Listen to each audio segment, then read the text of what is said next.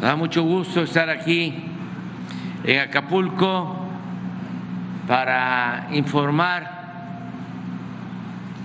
a todos los habitantes de este puerto, también de Coyuca, a los guerrerenses y a los mexicanos sobre el plan de reconstrucción, cómo vamos y poder rendir cuentas sobre eh, las acciones que estamos llevando a cabo para enfrentar los efectos dañinos del huracán. Vamos a comenzar con una exposición de todos los secretarios responsables de las distintas acciones que se están realizando en Coyuca y en Acapulco. De modo que le damos la palabra a la secretaria de Gobernación. Muchísimas gracias, presidente. En efecto, vamos a dar el informe de avances en el plan de reconstrucción y apoyo a la población de Acapulco y Coyuca de Benítez a 77 días del paso del huracán Otis. Están presentes todos los titulares, nos acompañan también por la coordinación y el apoyo que hemos tenido del sector empresarial. Eh, Francisco Cervantes, presidente del Consejo Coordinador Empresarial. También nos acompaña Juan Antonio Hernández, director de Grupo Autofin, René Cruz de la Fundación Imbursa Hemos eh, tenido muchísimo apoyo y coordinación con el sector empresarial para sacar adelante Acapulco. Hemos concluido prácticamente con la fase de atención a la emergencia y estamos ya en las acciones de reconstrucción. A la fecha tenemos 2.993 funcionarios públicos federales trabajando en Acapulco, esto sin contar eh, las Fuerzas Armadas y la Guardia Nacional y el gobierno federal ha invertido a la fecha 25.689 millones de pesos. Vamos a pasarle la palabra a la gobernadora del estado, Evelyn Salgado. Adelante. Muchas gracias, secretaria. Muy buenos días a todas, a todos. Con su permiso, señor presidente, quiero iniciar pues dándole la bienvenida nuevamente eh, a esta que es su casa, al hermoso puerto de Acapulco y por supuesto agradeciendo todo el apoyo otorgado al pueblo de Guerrero. En estos meses, sin duda pues ha quedado demostrado el gran amor de ese gobierno por nuestra tierra y el compromiso humanista de la transformación con las y los guerrerenses. En primer término, con respecto a la reactivación turística, informamos que se mantiene en operación 127 hoteles, esto implica 4.534 habitaciones que ya son habilitadas en nuestro puerto. Estos 127 eh, hoteles están distribuidos, 57 en la parte de la Acapulco tradicional, 54 en la zona dorada, 8 en diamante y 8 en pie de la cuesta. En próximas semanas, durante el mes de febrero, vamos a tener la reapertura del Hotel Pierre Marqués, eh, del Palacio de Mundo Imperial y otros hoteles que sin duda pues van a aumentar la oferta hotelera de la zona diamante, de la zona tradicional. También eh, se abrirán nuevos eh, restaurantes, comercios, lo que también en cuanto a la oferta hotelera significa una proyección para marzo de 6.700 habitaciones. Seguimos trabajando de la mano de los empresarios, a quienes le agradecemos enormemente todo su apoyo, de los hoteleros, de los restauranteros, comerciantes, de todo el sector empresarial e industrial a quienes agradecemos la confianza para seguir invirtiendo en este maravilloso puerto. Así, por supuesto, eh, pues como el compromiso también que han mostrado en estos últimos meses y que hizo posible una extraordinaria temporada vacacional Por supuesto, agradecer el apoyo invaluable de mis compañeras y compañeros gobernadores, del pueblo de México, que fue tan solidario, de las instituciones nacionales e internacionales que han hecho posible este gran avance.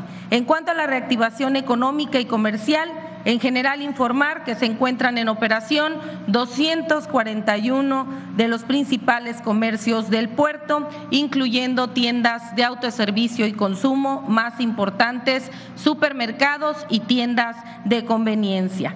Y también, pues, apertura de bancos y a esta lista se agrega eh, financiera de bienestar que ya cuenta también con todos los servicios.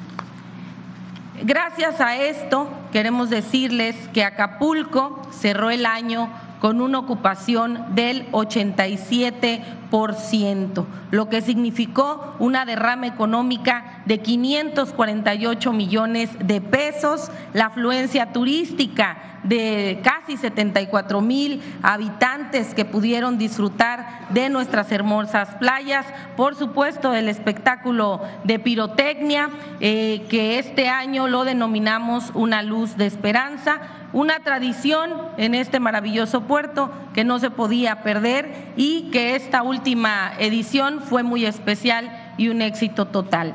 En cuanto a la limpieza de las calles y vialidades, decir que entre las distintas dependencias de los tres niveles del gobierno hemos atendido la recolección de escombros y basura en las calles y vialidades tanto de Acapulco como de Coyuca de Benítez, logrando eh, pues recolectar 700 mil 420 toneladas de basura, escombro y material de arrastre, lo que equivale a 87 mil 720 camiones de volteo y 1.432 kilómetros lineales. Esto fue gracias al esfuerzo pues de servidores públicos, de los jóvenes construyendo el futuro, del pueblo eh, de México que nos ha ayudado muchísimo y pues es importante mencionar que esta es una tarea de todos los días. Vamos a continuar trabajando con la limpieza de Acapulco hasta terminar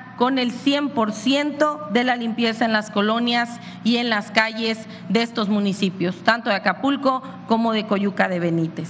Con referencia a las personas fallecidas y a los esfuerzos de búsqueda de personas, como recordarán, se realizó un programa emergente que permitió la localización de 1.620 personas que no habían tenido ningún tipo de contacto con sus familiares y de acuerdo con las cifras oficiales de la Fiscalía General del Estado, el número de fallecidos se mantiene en 52, de los cuales 46 ya fueron entregados a sus familiares. Eh, continuamos también con las labores de búsqueda. Agradezco a todas las instituciones que están 100% comprometidas con esta importante labor eh, son 32 personas de las cuales se realiza una búsqueda incansable tanto en mar como en tierra. Termino mi intervención con un agradecimiento profundo para todas las familias que visitaron Acapulco este fin de año, que siguen visitando, que siguen apoyando.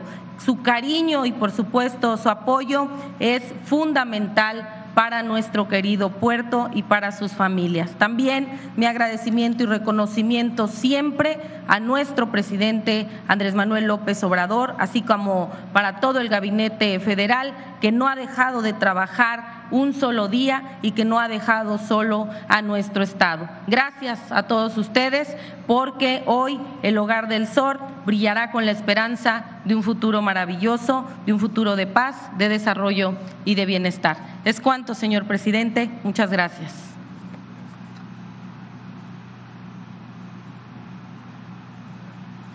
Con su permiso, señor presidente, vamos a informarles las acciones que se ha llevado a cabo en la mar a través de la Secretaría de Marina en la inteligencia de que todas esas operaciones que se llevan allá en la mar siempre han sido acompañados por la Policía Ministerial, por la Fiscalía General del Estado y por, en algunos casos con familiares de las personas desaparecidas. La que sigue, por favor. El del 4 al 5 de enero se efectuaron operaciones de búsqueda en la mar, en la marina de Acapulco, en los condominios Cocos, Punta Diamantes, Isla La Roqueta. Fueron familiares de, las personas desaparecidas, nos acompañaron y también tripulaciones de los buques desaparecidos como es el Litos, el Sereno y el Bachus. Eh, se localizaron restos de ocios ahí, pero se les dio al CEMEFO y resultó que eran de origen animal.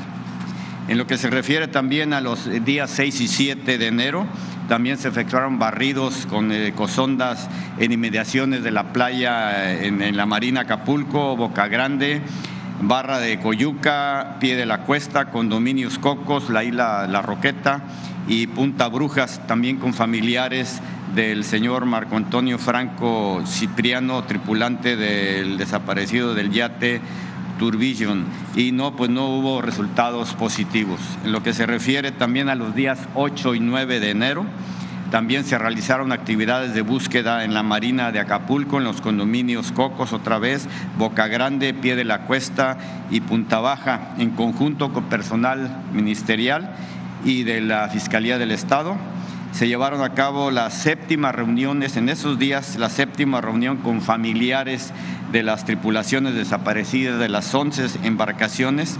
Estuvo presente la Fiscalía del Estado, las capitanías de puerto de Acapulco y Puerto Marqués y se presentaron las acciones de búsqueda que se están llevando a cabo eh, para la localización. La que sigue. Eh, los equipos que se han empleado para este tipo de búsquedas, podemos verlos ahí, son eh, drones submarinos 5, ecosondas multigas 2, embarcaciones con ecosondas eh, de monoa son 7 embarcaciones, buzos 70 y a la fecha ha habido 2.400 30 inmersiones. los lugares que se pueden ver en verde es los lugares donde se han estado buscando y los puntos azules son los lugares, eh, las eh, embarcaciones que se han localizado. En Acapulco se, eh, se, estima que se extraviaron 438 embarcaciones, en Puerto Marqués 20, en total 458, de las cuales se han localizado 74 en Acapulco y en Puerto Marqués 21. En lo que se refiere a embarcaciones con personas desaparecidas, son 15, eh, se han encontrado 11, tenemos, eh, se siguen buscando 4, personas desaparecidas a la fecha 24 y cuerpos recuperados a la fecha han sido 17. La que sigue, este es un nuevo eh, equipo que nos llegó hace unos días, ya tiene como más o menos unos 15 días. Eh, es un equipo que se, desarrolló por nuestro instituto, nuestro instituto de investigación. Con eso se han encontrado varias embarcaciones. La que sigue, por favor. En lo que se refiere a abastecimiento de comida, eh, se han eh, efectuado o se han repartido un total de 370.715 despensas, más o menos un estimado de 800 por semana. En lo que se refiere a canastillas básicas, se han repartido 515.411 eh, canastillas, en, las, más o menos un promedio de 112.000 por semana. En lo que se refiere a comidas calientes, 268.548 comidas calientes repartidas y se han instalado dos tortilladoras que han eh, eh, producido 9.780 kilos de tortillas aproximadamente. En lo que se refiere al abastecimiento de agua potable, se ha repartido 1.086.148 litros de agua para beber. Eh, de, dos plantas potabilizadoras se han generado más de 2.184.000 litros que se han repartido a través de estos días. Ocho pipas eh, que han repartido más de 19.460.000 litros de agua potable. Le cedo la palabra al general. Gracias. Con permiso. Gracias.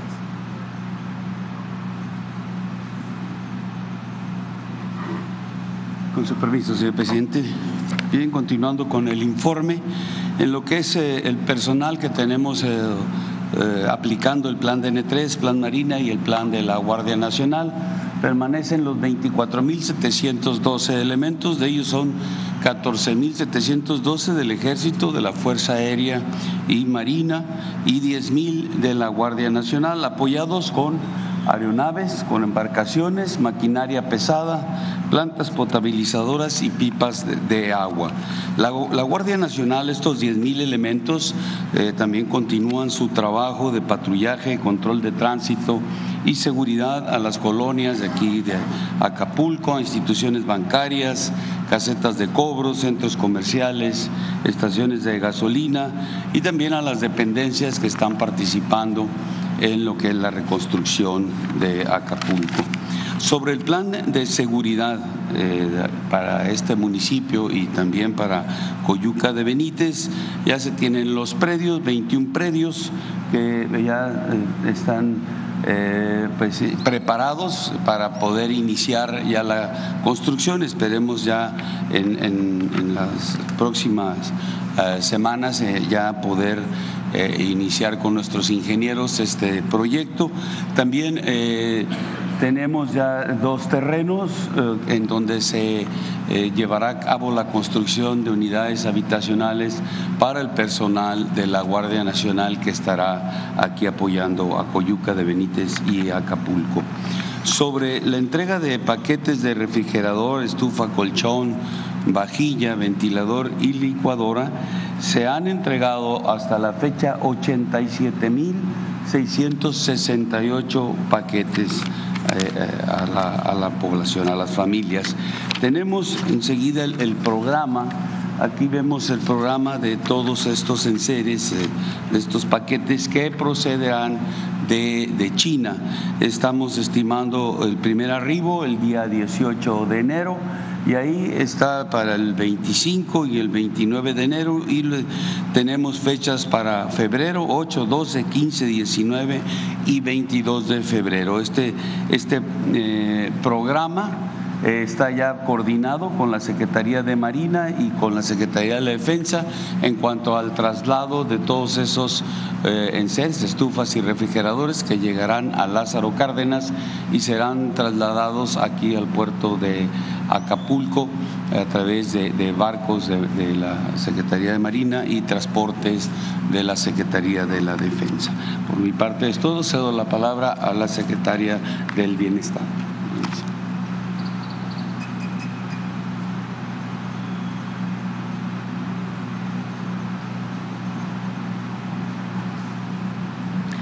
Buenos días, con el permiso del señor presidente vamos a presentar los avances. Como ustedes saben, ya acabamos de distribuir los recursos, tanto los apoyos de limpieza como de reconstrucción, en la primera y la segunda parte que le fue entregada a la población. En el caso, eh, si me ayudan, sí. Gracias. Eh, realizamos el pago del rezago para quien no fue a cobrar sus apoyos entre el 2 y el 7 de enero.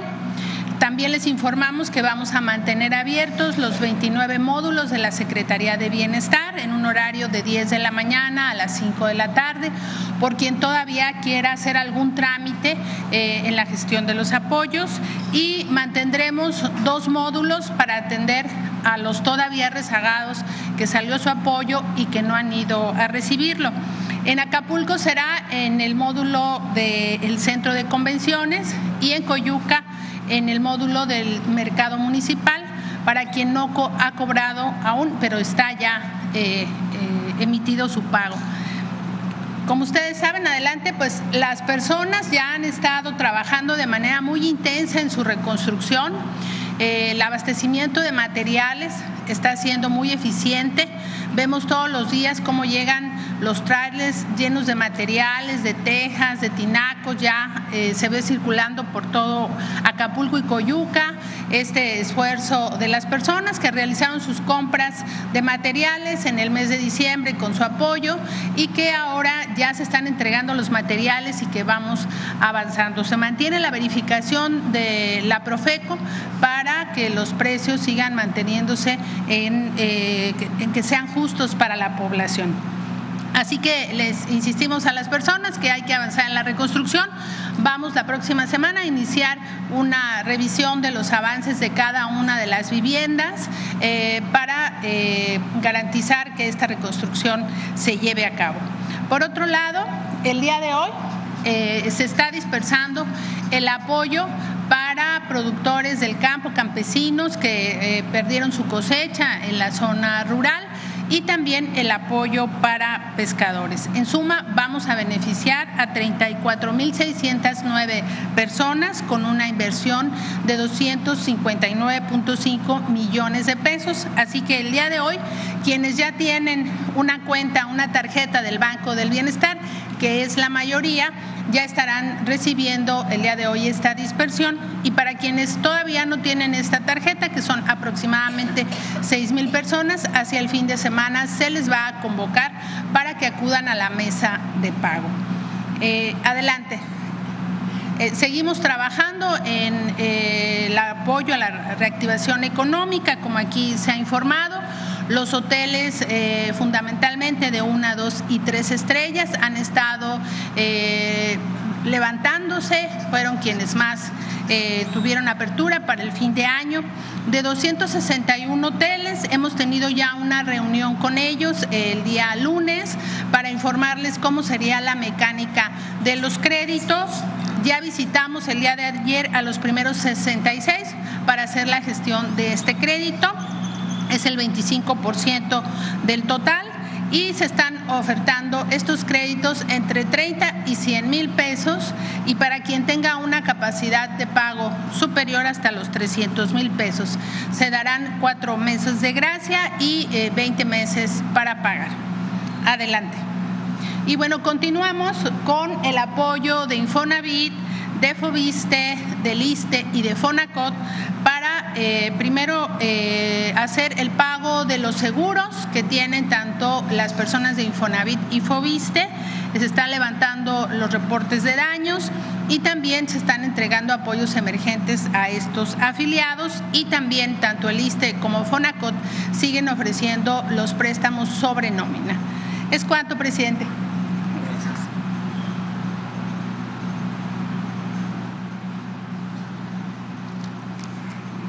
Con su permiso, señor presidente. Eh, adelante, siguiente lámina. Bueno, en materia del programa de proyectos de reconstrucción, se sigue manteniendo la meta de 1.364 acciones con un monto de inversión entre todas las instancias de 8.567 millones de pesos al día de hoy. En la siguiente lámina tenemos un total de acciones por parte de la Secretaría de 138 acciones, son 115 en Acapulco, tenemos 23 acciones en Coyuca de Benítez con un monto de inversión de 350 millones de pesos. El inicio de las obras serán a finales de enero, principios de febrero y estaremos concluyendo en el mes de junio y principios de julio.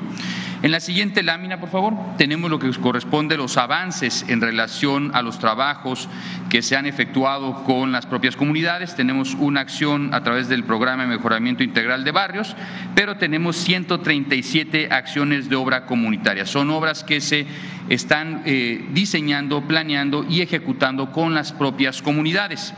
Al día de hoy ya se conformaron eh, para esas 137 obras 85 comités comunitarios estaremos buscando la apertura de las cuentas bancarias al 25 de enero.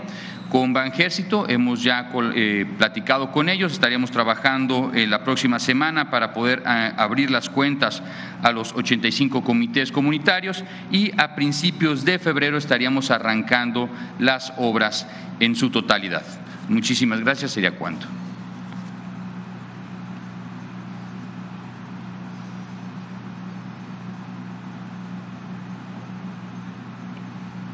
Con su permiso, señor presidente. La primera instrucción que recibimos eh, inmediatamente después de la ocurrencia del huracán Otis fue restablecer la red de distribución de agua potable tanto a los municipios de Acapulco y de Coyuca. Esto lo trabajamos coordinadamente con el gobierno del estado y el gobierno municipal. Se restableció el servicio con 3.835 litros por segundo, un caudal mayor al eh, que se tenía antes de la ocurrencia del huracán. Se llevaron también tareas de limpieza y desasolve de la red de drenaje en 54.930 metros lineales.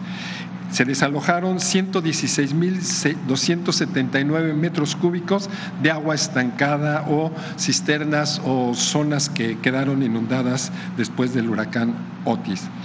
También se llevó la limpieza y desasolve de 11.285 metros de ríos y arroyos en Acapulco. En lo que se refiere a Coyuca, se restableció también el servicio de agua potable. Se desasolvó la red de drenaje en 6.235 metros lineales y se llevó a cabo la limpieza y desasolve de 970 metros de ríos y arroyos. La siguiente, por favor.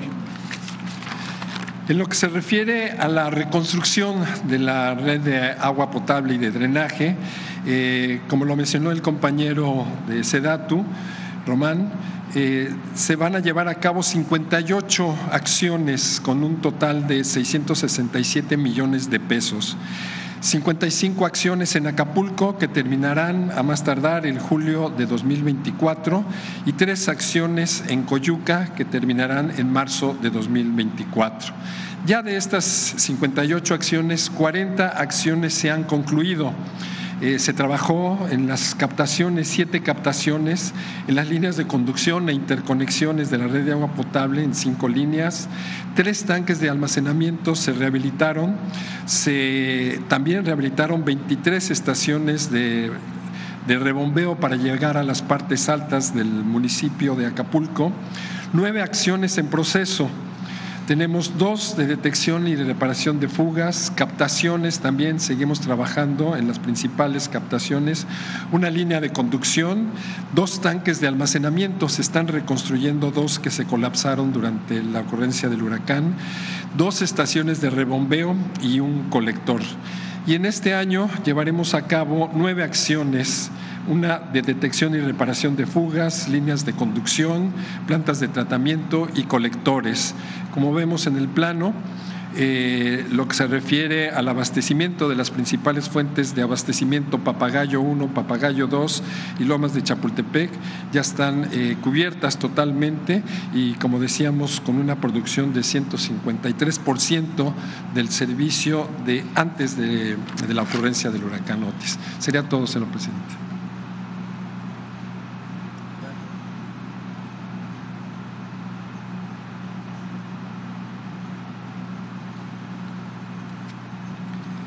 Con su permiso, señor presidente, me permito rendir el informe de Comisión Federal de Electricidad derivado del impacto del huracán Otis. En una semana, la Comisión Federal de Electricidad restableció el suministro eléctrico en la totalidad de las áreas afectadas. A partir de ese momento, se inició un recorrido casa por casa para identificar situaciones particulares que les impidieran recibir el suministro eléctrico. Este recorrido casa por casa no tiene precedentes y refrendó el compromiso social de la Comisión Federal de Electricidad. Para todo ello, la Comisión Federal de Electricidad desplegó 3.658 trabajadores en la atención de la emergencia. Se sigue incrementando la demanda de energía, signo de recuperación de la actividad económica y cotidiana. La demanda máxima de energía eléctrica una semana antes del impacto del huracán Otis fue de 260 megawatts y en la pasada temporada vacacional se tuvo una demanda máxima de 195 megawatts, misma que representa el 75% de la carga. Respecto a la encomienda que nos hizo nuestro señor presidente para contribuir con el bienestar de la población afectada, rehabilitando los equipos de alumbrado público en los municipios de Acapulco y Coyuca de Benítez. Me permito informar que en Acapulco se concluyó el 18 de diciembre, tal como fue informado en su momento. En Coyuca iniciamos el 3 de enero y ya se tiene un avance del 58%. Se tiene proyectado concluir antes del próximo miércoles. Es cuanto, señor presidente.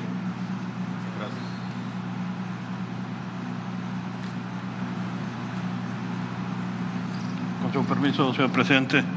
Respecto a las acciones encomendadas a la Secretaría de Infraestructura, Comunicaciones y Transportes, en las primeras 24 eh, horas después del evento del huracán, restablecimos la autopista Chilpancingo-Acapulco y en las siguientes semanas eh, logramos la conectividad de los 23 puntos críticos de la red federal de tal forma que conectáramos eh, Acapulco, Cihuatanejo y Chilpancingo.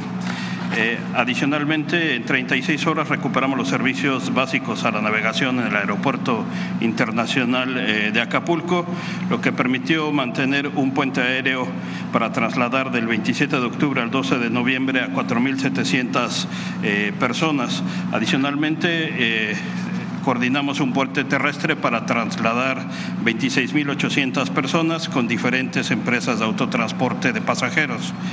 Iniciamos inmediatamente la reconstrucción del aeropuerto de Acapulco. El 13 de noviembre iniciaron las operaciones comerciales y en marzo de este año concluirán las reparaciones en el aeropuerto. Adicionalmente, en coordinación con, con CFE, IFT y los concesionarios de telecomunicaciones, agilizamos la recuperación de los servicios de Internet, telefonía fija móvil, así como los servicios de radiodifusión y conectividad satelital en el puerto de Acapulco. Eh, finalmente, la Secretaría actualmente tiene eh, a su cargo ocho, ocho, proyectos, cinco en Acapulco y tres en Coyuca, para la reconstrucción y rehabilitación de vialidades, una nueva celda sanitaria en Tesca, en Acapulco, eh, y, estos trabajos han sido coordinados con la Secretaría de Desarrollo Agrario, Territorial y Urbano, la Comisión Nacional del Agua y la Comisión Federal de Electricidad. También reiterar que siguen eh, los peajes peaje cero, las casetas de Alpuyeca, Paso Morelos, La Venta y La Venta Bis para conectar eh, Chilpancingo con la ciudad de Acapulco. ¿Sería cuánto, señor presidente?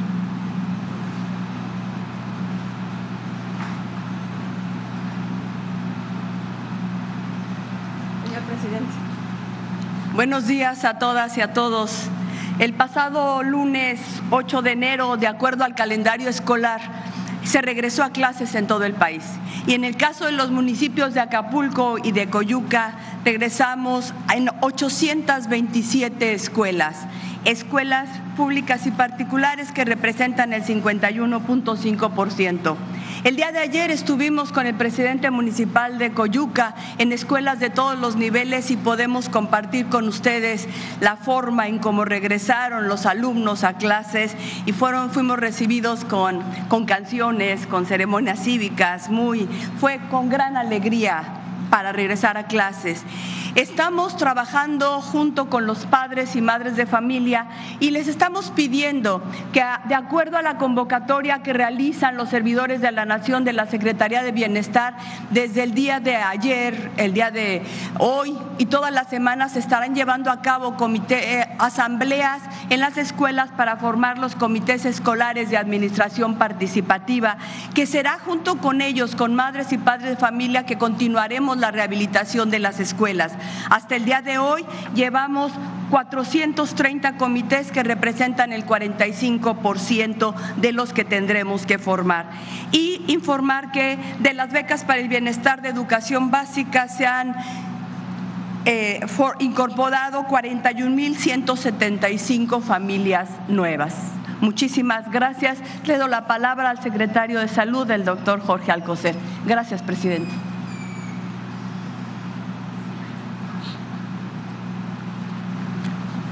Muy buenos días a todas y todos ustedes. Con su permiso, señor presidente, en la primera lámina, como pueden ustedes ver, el 25 de octubre del año pasado se instaló el Centro de Mando Sectorial de Salud para poder otorgar los servicios médicos integrales necesarios desde entonces ha contado con 1.304 profesionales y en la actualidad siguen funcionando los cinco hospitales de Acapulco y el Hospital General de Coyuca de Benítez. También contamos con 135 unidades de primer nivel, 119 centros de salud y bienestar, 5 clínicas del Seguro Social y 11 clínicas del ISTE. Con ello, hemos podido otorgar 169.496 atenciones médicas y 208.034 acciones de enfermería, entre otras.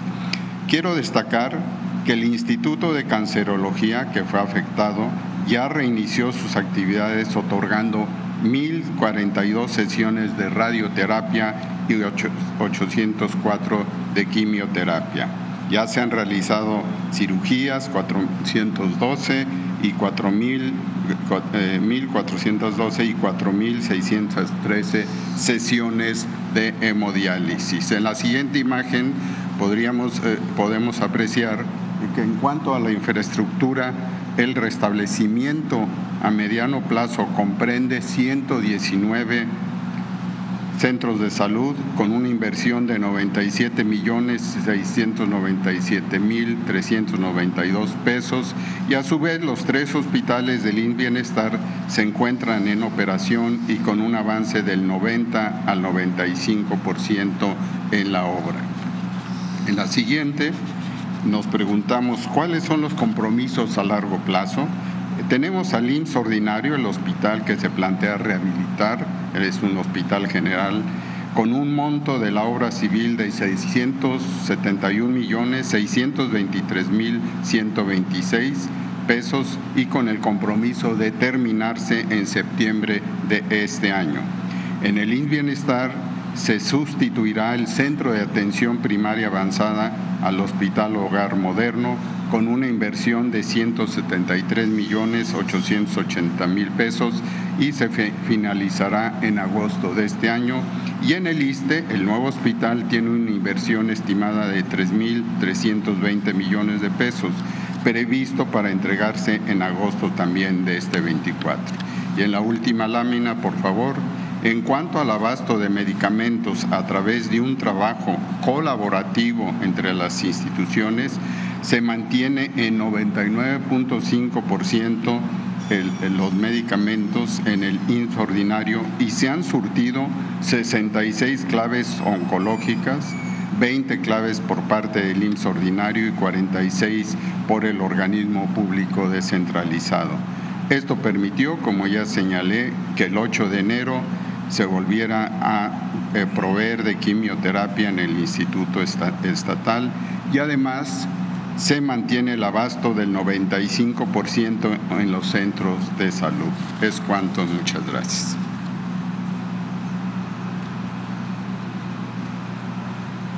Con su permiso, señor presidente, buenos días. Eh, los eh, programas para el relanzamiento a nivel internacional de Acapulco de 15 acciones eh, que se propusieron, 12 ya se tienen prácticamente en camino. La primera es el Festival Internacional del Mariachi, que todos los detalles y datos se darán por cada uno de los responsables en su momento. El concurso, este Festival Internacional de Mariachi, ya se solicitó a todas las embajadas y consulados el inventario de mariachis a nivel mundial. El Parque de las Personalidades tiene como efecto, eh, en la siguiente, el Parque de las Personalidades, tener eh, bustos de grandes personalidades. Iniciaremos con Alexander von Humboldt, alemán, ya que estará presente el eh, dueño de la, una de las agencias más importantes a nivel mundial, TUI, que también es dueño de línea aérea. Para, al ser el alemán, pues damos ese pretexto para que venga y conozca la bahía. También ya se habló con Marco Antonio Mena para lanzar una serie de billetes de Lotería Nacional eh, con eh, temas vinculados a los atractivos turísticos de Acapulco. También a través de otros eh, colaboradores y socios que además son vínculos con el canal de televisión internacional de deporte, lanzaremos el programa Acapulco desde el cielo, paracaidismo, etcétera, para que sea un atractivo adicional. Eh, vamos a convocar a la cena de la amistad turística a presidentes de cámaras, asociaciones, confederaciones, secretarios de turismo, para que vengan todos y que se comprometan a llevar a cabo eh, congresos, convenciones y sus reuniones de trabajo. Eh, posteriormente también en la sexta punto estamos hablando de ya, estamos en contacto con el presidente de la AAA para lanzar los grandes espectáculos de lucha libre aquí en Acapulco. También ya estuvimos hablando el día de ayer con José Sulaimán, también ya a través del inversionista habrá pelea de box a nivel mundial de hombres y mujeres y también es una forma de seguir proyectando nuestro destino. También ya existe el inversionista para en un terreno de 60 hectáreas tener un autódromo para poder llevar a cabo carreras y además otro tipo de actividades de índole internacional. El abierto mexicano de tenis se llevará a cabo del 24 de febrero al 2 de marzo y también les hemos pedido que incluyan el abierto de pal tenis como la décima acción la 48 edición del Tianguis Turístico. El día de ayer tuvimos la tercera reunión de seguimiento, ya procedimos al bloqueo de habitaciones. De estas 4.500 eh, todavía habrá más que se van a sumar en el transcurso de los dos, tres próximos meses. Y a partir del día de hoy se está abriendo eh, la canción eh, Acapulco Renacerá. Se va a difundir a nivel nacional internacional y a partir de hoy ya la pueden ver en ese vínculo con Acapulco Renacerá canción en YouTube, así como en otras áreas. Finalmente les comento, señor presidente, que tuvimos una reunión ayer con AFIN eh, y Nacional Financiera y Bancomex. 78 propietarios ya están haciendo las solicitudes para sus créditos correspondientes. Acapulco renacerá. Muchas gracias.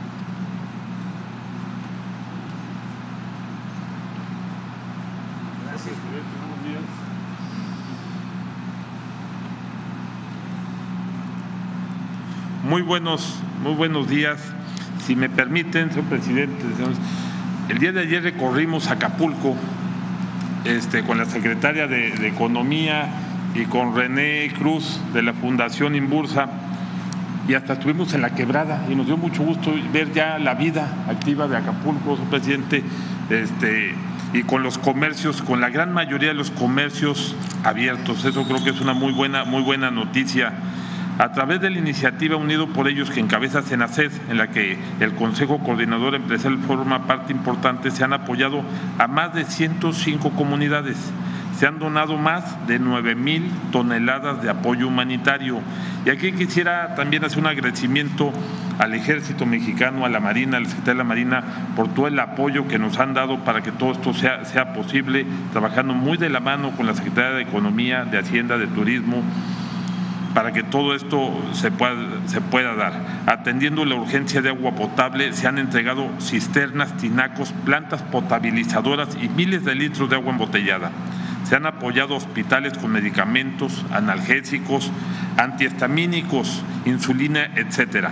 Y se han brindado casi 13 mil atenciones médicas, consultas psicológicas y toma de glucosa.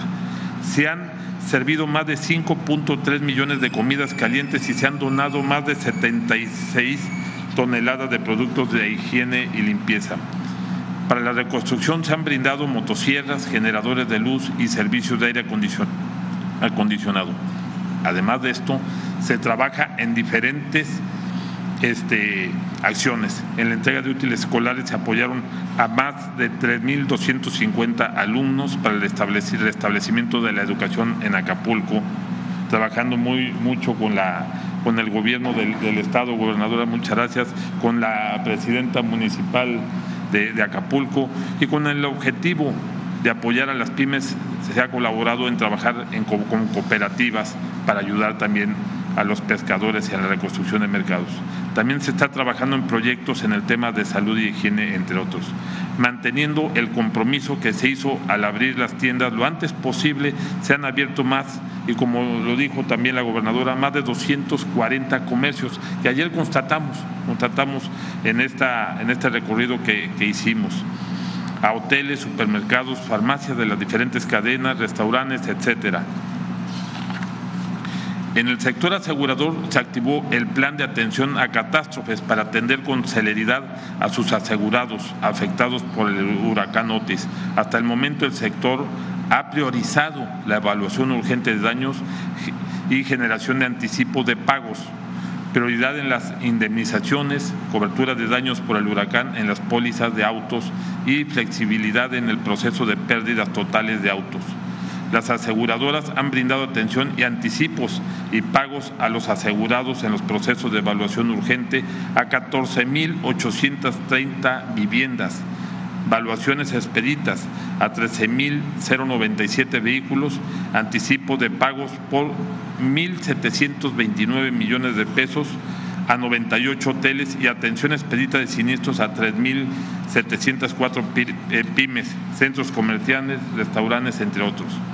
La coordinación con las autoridades de diversas acciones ha sido fundamental, como lo mencionaba hace, un ratito, para poder apoyar de manera este, importante.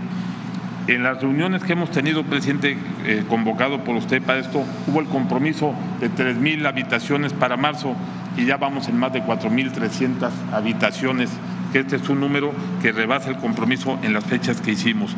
Y para finalizar, estamos trabajando también es un compromiso que hizo con el presidente por el interés que tiene de que todos los, hoteles de todos los tamaños funcionen y también hicimos un recorrido para eso y estando muy trabajando con la Secretaría del Bienestar en el padrón para apoyar con créditos a tasa cero para la reconstrucción de hoteles de tres, de tres estrellas para abajo en la costera principalmente por parte de la Asociación de Bancos conjuntamente con, con, con NAFIN. Muchísimas, muchísimas gracias.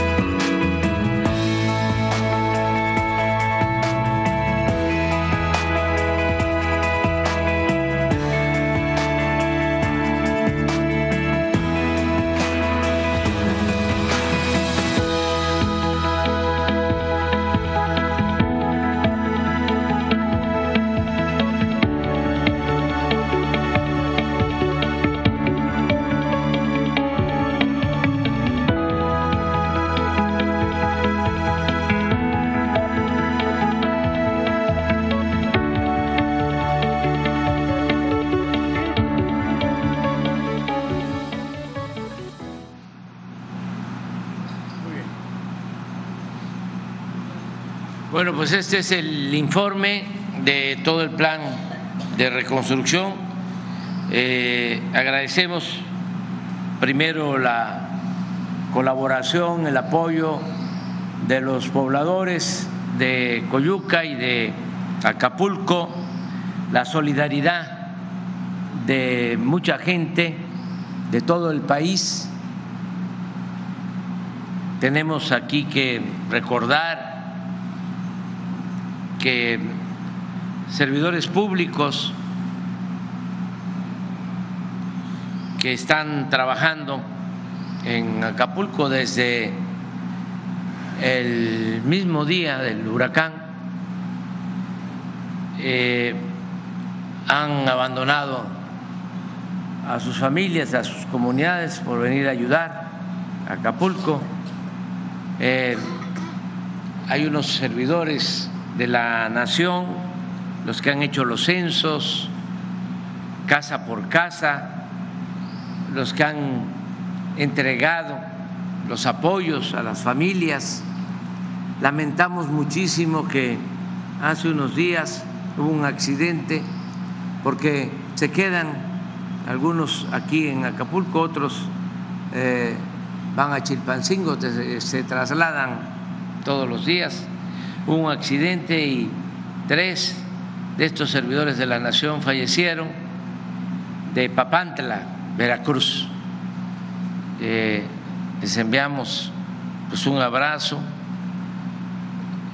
a sus familiares, a sus amigos.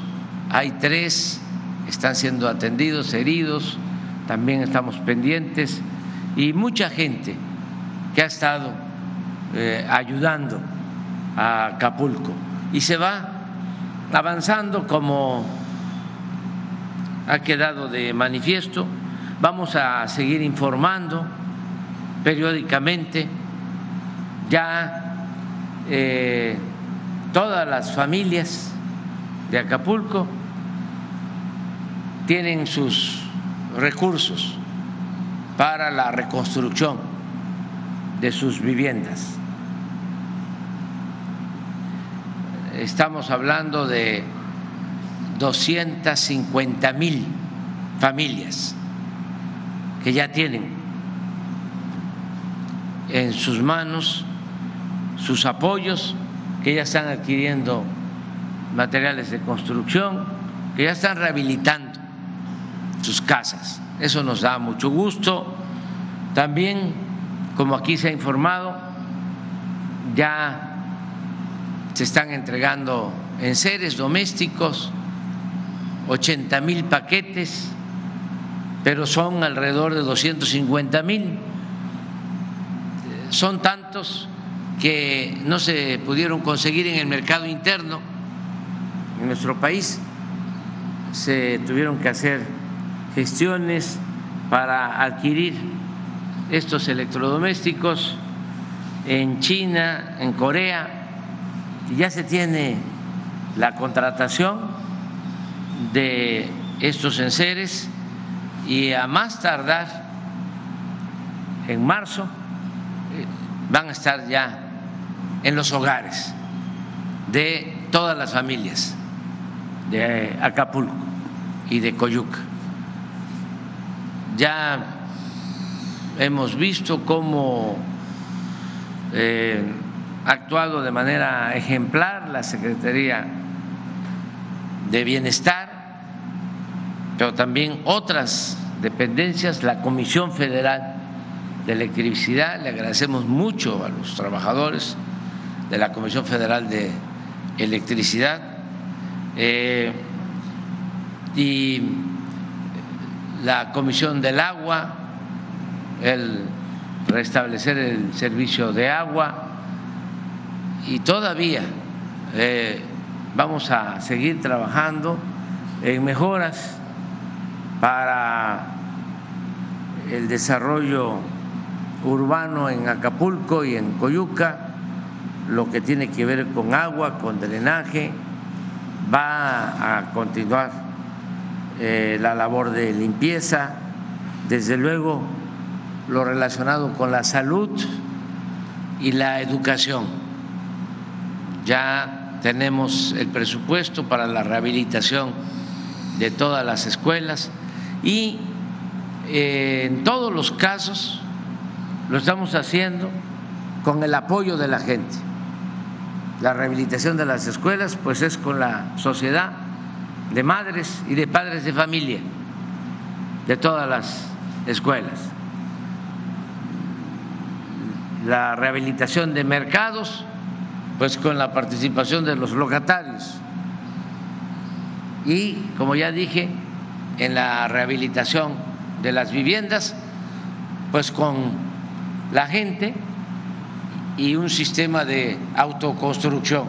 Se les dan los recursos, ellos están adquiriendo los materiales, contratan a los maestros de la construcción y así vamos avanzando. Es una labor conjunta, nos están ayudando bastante los empresarios, de Acapulco y del país nos ayudan para que se invierta en la rehabilitación de condominios, de hoteles, y estamos también ayudando. Por eso le agradecemos mucho a Francisco Cervantes, que es el presidente del Consejo Coordinador Empresarial, que está aquí con nosotros, y a muchos otros empresarios del sector turismo en Acapulco y en el país. Y vamos a continuar con esto. Eh, y termino pues diciéndoles que vamos a seguir informando del avance. Eh, me gustaría que regresáramos, vamos a hacerlo, pero que cuando regresemos a otra conferencia aquí en Acapulco, ya empecemos a entregar los primeros certificados de rehabilitación de las casas. Eso sería algo extraordinario. Hoy también, eh, porque es una demanda desde el primer día que llegué aquí a Acapulco, el día del huracán, en el medio rural de Acapulco, eh, muchos campesinos, y me tocó constatar cómo habían perdido sus cosechas, sobre todo lo eh, relacionado con la producción de maíz. Eh, y decirles que a partir de hoy, igual a los pescadores, se les van a entregar ya todos sus apoyos y vamos a seguir adelante. Pues eso es lo que queríamos informarles y si les parece abrimos para preguntas, respuestas. Un compañero, compañera de Acapulco, de Guerrero y una compañera, compañero nacional para equilibrar. ¿Tú eres? A ver, vamos. Empezamos con Acapulco. Presidente, buenos días, bienvenido a este pueblo que lo quiere. Eh, buenos días a, todos. Sin duda alguna, eh, la destrucción ecológica realizada por cuestiones humanas o fenómenos naturales es grave en Guerrero, ¿no? sobre todo lo de Otis, eh, pero también hay otra destrucción ecológica realizada por la industria maderera, minera en Guerrero y había que poner un alto a todo esto incluso con la protección de grupos de narcotraficantes, así. Eh, aquí en la, después de lo de Otis, es grave la destrucción, sobre todo en el Parque El Veladero. No se ha hablado de este tema. Y este tema es tan grave y tan, tan importante como la violencia que vivimos aquí en Acapulco y en toda la entidad. Entonces yo creo que se tienen que tomar acciones de reforestación e incluso de cuidado del parque ecológico El Veladero que podía estar en manos de, los soldados que tienen una zona militar precisamente en el parque El Veladero. Ahí tiene su ubicación ellos. Entonces ellos podían vigilar. En los últimos días hemos visto incendios en el Parque El Veladero provocado por grupos raros, extraños, que están tratando de invadir y de urbanizar toda esa parte que debemos de conservar. Otro daño grave también es la, a los manglares en la zona de, de Tres Palos y en la zona de la laguna de Coyuca de Benítez. Creo que también que se tienen que iniciar programas importantes de reforestación para cuidar este recurso natural que está amenazado por la acción humana fundamentalmente.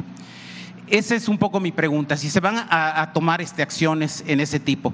Por otro lado, me llama mucho la atención y quiero preguntar al secretario de Turismo en este programa que anuncia el de personalidades. Yo espero que, o no sé quiénes, qué personalidades van a estar, porque mucho de la industria turística pues tiene que ver con la cultura de la oligarquía cevichera, ¿no? De nuestra oligarquía local. Entonces yo creo que hay que romper ese círculo. Tenemos escritores, tenemos líderes políticos que no aparecen ahí tenemos líderes sociales que han construido la historia de esta entidad. Y no solamente es Miguel Alemán, ¿no? Y la cultura nefasta que dejó el saqueo de Acapulco en los años 60, 50. Entonces me gustaría que hablara también el secretario sobre esto. Muchas gracias, señor presidente. Sí, todo lo que tiene que ver con eh, el cuidado del medio ambiente, la reforestación, ya lo está tratando eh, el gobierno de Guerrero, la gobernadora podría informarnos sobre eso. Eh, mande.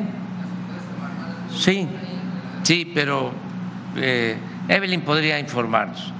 Y acerca de los actos para promover a Acapulco, podría también informarnos Miguel para dar respuesta. Gracias, presidente. Con mucho gusto, Misa. Bueno, un saludo a todos nuestros compañeros periodistas. Por supuesto que la reforestación es una de las acciones eh, principales. Hemos estado ya trabajando en nuestro pequeño o gran pulmón verde como es el Parque Papagayo. Por supuesto que el Parque Veladero también lo es. Este viernes incluso vamos a sostener una reunión con eh, la Secretaría de Bienestar el programa Sembrando Vida, Semarnat, Semaren, grupos ecologistas y ambientalistas que están dispuestos a apoyarnos, a seguir sembrando eh, pues todos estos árboles de nuestro querido puerto, de la región y por supuesto que es un tema que tenemos en la agenda eh, de manera eh, prioritaria. Entonces vamos a estarles informando el día viernes sobre la agenda que se tiene tanto ecológica, ambientalista y el cuidado que que se tiene para estos dos grandes pulmones de nuestro querido puerto. Sería cuanto. Gracias, Misa. En el caso de este parque o lugar, el, primera eh, eh, hemos propuesto que sea el Parque de la Reina con otro nombre. Sin embargo, eh, hemos hablado con la presidenta municipal, con la gobernadora, para que pueda ser algún otro lugar que vean que será mejor el objeto fundamental es internacionalizar otra vez Acapulco. Entonces, el día que estuvimos en la reunión de trabajo con el presidente mundial de TUI, que él representa un millón y medio de turistas a México y que no ha puesto la mirada todavía en Acapulco, eh, además él tiene una línea aérea TUI, que es charter, etcétera, eh, él es de nacionalidad alemana, con el pretexto de que es alemán, Alexander von eh, Humboldt eh, es alemán y vino, fue de los primeros viajeros que vino de Sudamérica a Acapulco. Eso no quiere decir que no se tomen en cuenta personalidades locales. Eso ya será cuestión ya de la presidenta municipal, de la gobernadora, pero nosotros, nuestro objetivo es relanzamiento de Acapulco en el ámbito internacional donde también está Johnny Westmuller, Tarzán, que vivió, amó Acapulco y murió. Entonces, ese tipo de personalidades son lo que da imagen a nivel internacional para el objetivo que tenemos planeado en materia de relanzamiento a nivel internacional. Yo aprovecho para este, recordar que de aquí de Acapulco es un gran escritor, José Agustín, que está ahora malito, que le deseamos que se recupere. Él vive en Morelos. Para los jóvenes tiene textos importantísimos, tiene un libro, son dos tomos,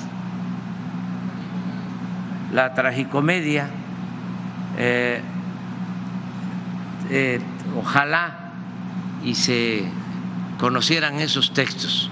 Y él es originario de aquí, de Acapulco. De hay otros escritores, no recuerdo ahora su nombre, de un escritor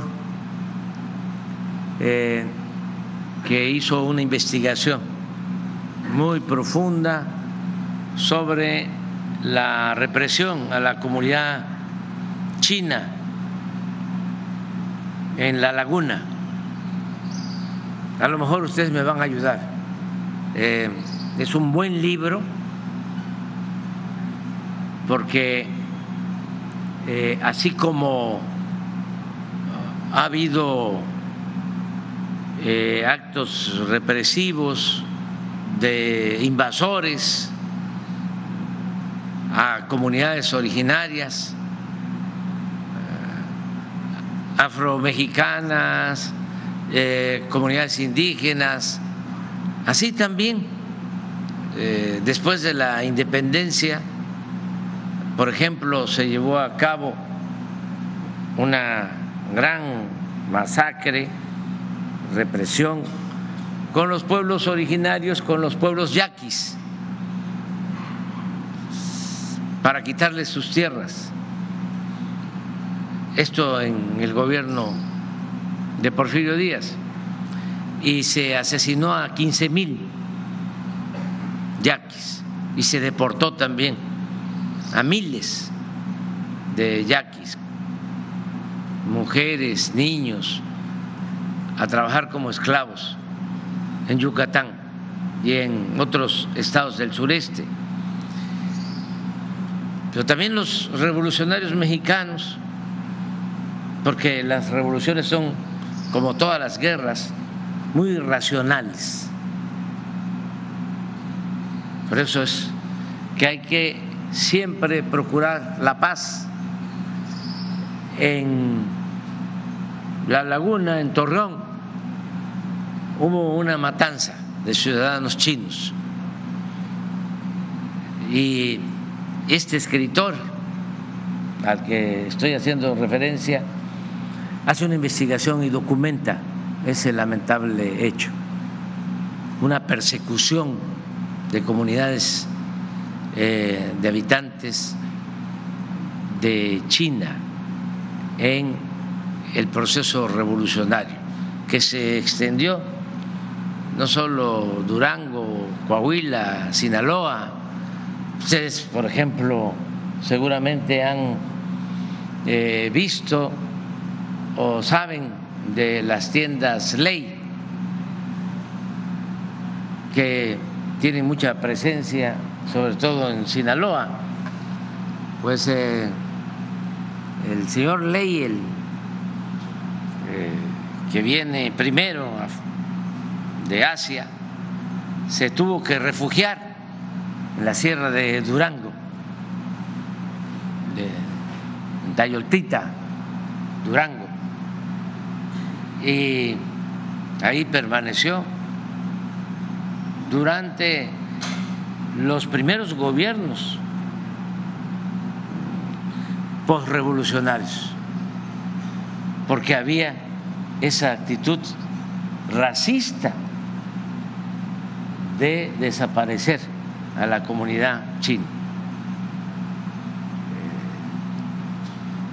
Y el que hace la investigación, uno de los mejores escritores, es de aquí, de Acapulco. Y cuántos músicos y cuánta gente excepcional hay de Acapulco y de Guerrero. Por eso, sí, de Vamos a tomar en cuenta tu propuesta para que entre las personalidades también destaquen guerrerenses y mexicanos que estén aquí con este propósito de eh, solidarizarse con Acapulco. Siempre la industria turística, la, industria turística omite, pues hay muchos personajes, ¿no? Uno de ellos es Bruno Traven, también vivió aquí en Acapulco. Sí.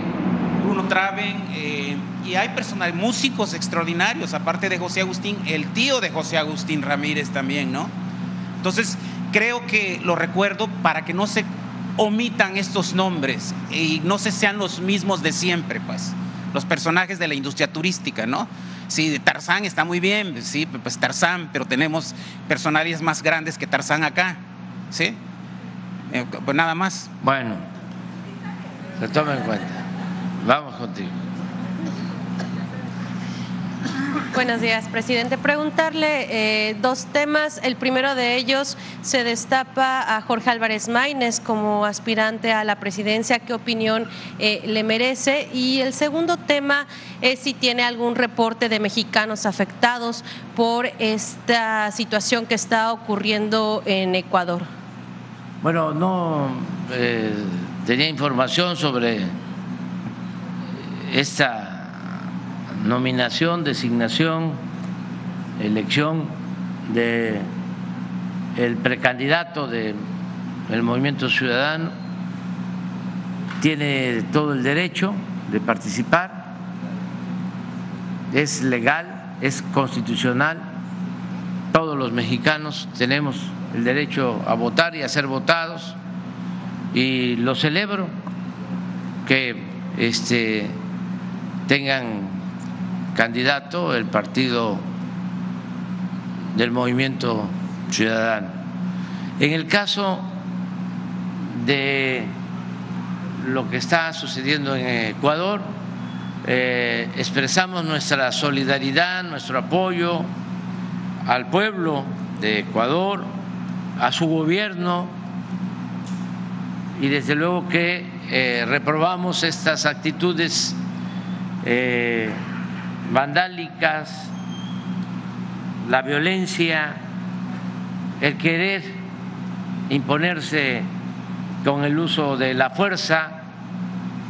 Eh, no estamos nosotros de acuerdo con eso, apoyamos al pueblo y al gobierno de Ecuador en esta situación que yo espero sea transitoria y que se restablezca la paz en el eh, país hermano de Ecuador. No tenemos información sobre mexicanos que estén eh, afectados por eh, estos enfrentamientos. Ha estado pendiente la Secretaría de Relaciones Exteriores, ya emitió un comunicado desde el día de ayer la secretaria Alicia Bárcena y vamos a seguir eh, informando. Eh, deseamos de todo corazón que eh, se recupere la paz y que se aleje la violencia.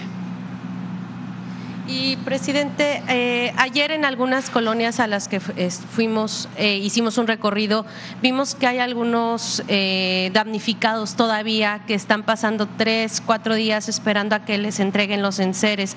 A ellos les reportan que hay un ligero retraso. Si nos pudieran comentar las autoridades a qué se debe este retraso o si es por este tema de que no se han conseguido en el mercado nacional, como bien decía. Yo creo que el general secretario puede explicarlo este, tiene que ver con la falta de eh, los electrodomésticos. Por eso la compra en China, en Corea, pero lleva tiempo. Sin embargo, ya eh, se han repartido miles de paquetes. Lo estamos hablando, ojalá y lo internalicemos, de alrededor de 250 mil hogares. Son 250 mil estufas, 250 mil refrigeradores. Eh, es un paquete de enseres. Eh, si no acudimos a Asia, no hubiésemos podido contar con estos electrodomésticos. Nos pasó algo eh, parecido en Tabasco, fueron menos los damnificados cuando las inundaciones y nos llevó casi un año entregar todos los paquetes con menos damnificados. Entonces, ahora como ya tenemos esa experiencia, eh, dijimos no, eh, vamos a, actuar eh, de otra manera. Yo personalmente, en un encuentro que casualmente se llevó a cabo en San Francisco sobre países de Asia Pacífico, le pedí al presidente de China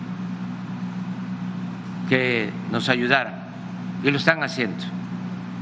Y fue a China y fue a Corea la secretaria de Relaciones Exteriores, Alicia Bárcena, con un equipo de técnicos de la Secretaría de la Defensa para hacer la compra de estos materiales.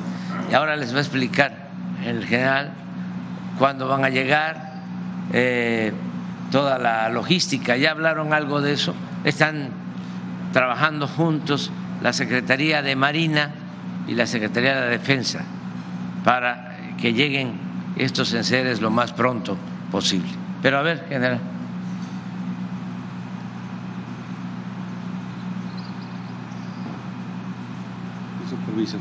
Bien, en estos enseres hay, dos artículos que son eh, pues críticos, es eh, con lo que estamos eh, un poquito batallando y que fue, como menciona el señor presidente, de, lo que se acudió hacia a comprar, que son los refrigeradores y las estufas. entonces, la estrategia es entregar los paquetes completos. Los demás artículos los tenemos ya completos, totalmente los 250 mil, pero pues no, no podemos entregar por partes, sería más complicado y, lo que buscamos es entregar todos los artículos en paquete de manera uh, este, unitaria a las familias. Eh, conforme nos están llegando eh, las estufas y los refrigeradores, se arman los paquetes y se eh, distribuyen en las colonias. Hay una página que, el gobierno del estado, la gobernadora, está diariamente eh, estableciendo la información a qué colonias se va a asistir a entregar eh, estos, estos enseres. Entonces ahí está el programa de entrega. No es que vayamos a otras colonias que se nos ocurran ir, sino se programa, se coordina con el Estado de acuerdo a los paquetes que tengamos disponibles. Desde la noche anterior ya este, se van y se mueven los vehículos desde muy temprano hacia las áreas donde se estableció. Entonces no es que eh, no querramos entregar, no es que eh, nos... nos eh, falte la, iniciativa por entregar, sino es la necesidad que tenemos de estos dos artículos. Hemos coordinado con las ah, empresas mexicanas para que eh, con mayor rapidez nos hagan la entrega de estos artículos y podamos integrar esos paquetes. Eh, inclusive con lo que va a llegar a partir del día 18 de enero, pues tenemos una estrategia o estamos buscando que lo que vaya llegando, integrar de inmediato los paquetes y irlos eh, ah, distribuyendo a la población para poder concluir en la fecha que, tenemos eh, establecida, que es a finales de febrero. Pero no, no, esa es la, la condición que tenemos para la entrega de estos paquetes, la disponibilidad de estos refrigeradores y las estufas que son los artículos críticos en esta, en esta integración de, esos enseres que tenemos que hacer llegar a la sociedad. ya, ya, se encontró el, el, autor. Aquí los este, de él es. Él, nació en, Acapulco. Nació en Acapulco. Y emigró a Coahuila, donde se formó como escritor. Y. A ver, pasa el. No, pues de una vez. Sí, Julian Herbert es un joven escritor muy talentoso acapulqueño, nacido en Acapulco, nació en la zona de prostitución, la zona roja. Es hijo de una prostituta, una sexo servidora, y emigró a Coahuila porque su madre trabajaba en los trenes que iban, este, por cierto, los trenes, en los trenes que iban hacia el norte y se ubicó en Coahuila. Ahí se desarrolló como escritor de hecho, su cultura literaria es más coahuilense que acapulqueña. Sin embargo, ha hecho grandes novelas que tocan Acapulco, sobre todo la primera, una muy dolorosa que se llama em, Canción de Tumba. No es canción de cuna, canción de tumba y platica la historia desde su madre, está en el lecho de muerte en un hospital en una ciudad del norte y empieza a recordar toda la historia de su infancia que vivió en Acapulco, en la zona de prostitución más grande que tuvo, que provocó la industria turística tan querida. Entonces, este, y todo esto, ¿no? Eh, creo que Julián Heber debería de estar, pero creo que José Agustín eh, mucho más, que también tiene muchas novelas sobre Acapulco, tiene una que se llama Dos Horas de Sol, también es recomendable, eh, Final en Laguna y otras, ¿no? Entonces yo creo que, y músicos también, digo, lo digo para que no vayan a colocar nada más a los próceres del alemanismo, ¿no? Gracias. Claro, yo la recomiendo, la, la leí, me gustó mucho. Este, es sobre la represión a la comunidad china en Torreón, la laguna. Muy bien, este, de, de Acapulco.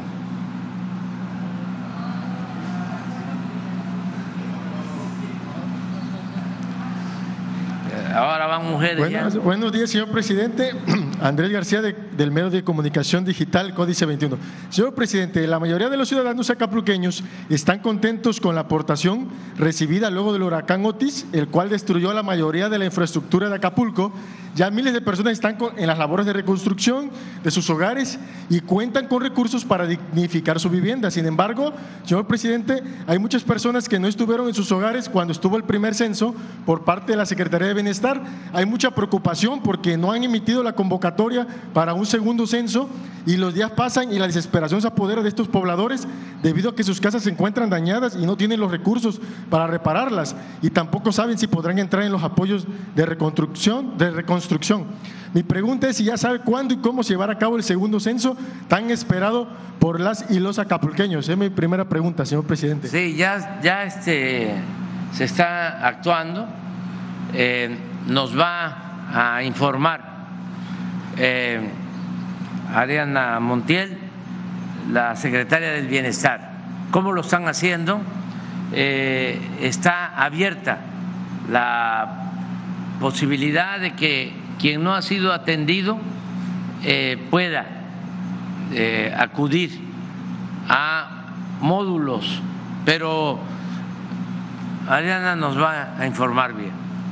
Y sería bueno que eh, explicaras sobre cuántos, o sea, más a detalle la lámina de cuántas viviendas eh, han recibido los apoyos, eh, en qué han consistido los apoyos y cuántos consideran, cuántos de los que están en el censo ya fueron a recoger sus apoyos porque hay algunos que todavía faltan y este el nuevo censo o quienes no estuvieron presentes. Muchas gracias. Si me ayudan con la lámina de nuestra presentación, como bien lo comenta el presidente, ya hemos entregado los recursos, primero 8 mil pesos eh, para la limpieza de las casas, se emitió un pago de a 274 mil personas, cobraron 265 mil eh, acapulqueños y acapulqueñas, eso ya está. Como ustedes ven, eh, hay gente que se registra y que no va por su pago. Eh, y estamos también insistiendo en este sentido que por favor pasen porque también afecta la operación de que esté el recurso emitido y que no se va a recibirlo. Eh, 265 mil personas, como ya les dije, están, ya recibieron su limpieza. Eso ya eh, está, ha sido muy útil porque la primer parte era limpiar las viviendas y que se estuviera en condiciones eh, sanitarias en lo individual en cada una de las colonias. Después, en el caso de vivienda y local, emitimos 322 mil apoyos y han recibido el primer pago de reconstrucción 313 mil 753 personas. También nos faltan algunos de ir a recibir su apoyo. Y en el caso del segundo pago de reconstrucción son 312 mil 787. Entonces todavía también nos falta que personas vayan a recibir este apoyo. Por eso, como les informaba, destinamos el módulo del centro de convenciones aquí en Acapulco y el del mercado municipal en Coyuca para que puedan ir quienes no han eh, pasado a recoger su apoyo. Lo concentramos en uno solo porque de otra manera tendríamos al Banco del Bienestar y a la Guardia Nacional esperando que lleguen algunas personas, entonces ya está concentrado para que también ustedes nos ayuden a comunicar y a insistirle a las personas que ahí están sus recursos. Eh, en el caso de las personas que eh, manifiestan no haber tenido un registro en el padrón, en el censo del programa de emergencia social, los estamos registrando en los módulos. Se acercan las personas y ahí les tomamos sus datos para proceder a hacer una confronta con el padrón, tanto por nombre como por domicilio. Eh, una vez que esto sucede, les hacemos una llamada para hacernos de toda la información y a partir del lunes vamos a enviarles eh, su mensaje para decirles día, hora y lugar de la próxima semana en el que se empezará a pagar. También decirles que hemos estado atendiendo a distintos sectores de Acapulco, como los guías de turistas, como los informadores de hoteles, eh, como la gente que vende en la playa, y de tal manera que quienes nos han manifestado esta eh, inquietud la hemos atendido. También, por ejemplo, ahora que hemos estado hablando con los hoteles de una, dos y tres estrellas, algunos nos manifestaron que faltaba algún registro. El apoyo de reconstrucción es independiente del, del crédito, entonces tienen acceso a los dos y ya que estamos haciendo la visita a los hoteles, si algo faltó, eh, se registra también. De tal manera que se cumplirá la palabra del presidente, como aquí lo ha dicho él, que se va a atender a todos quienes eh, tuvieron una afectación y quien por alguna razón no eh, estuvo en su casa por la emergencia, por la situación, lo vamos a registrar en los módulos. No nos verán en el territorio como la primera vez, porque también pues hay personas que de repente quieren registrarse cinco en una casa, pero lo estamos haciendo por esta vía y mandamos a nuestro personal a hacer la verificación específica. De esa manera lo haremos más eh, rápido e insistir que quienes sí les salió su pago puedan apoyarnos para ir a recibir este, este apoyo. ¿Es cuánto, presidente?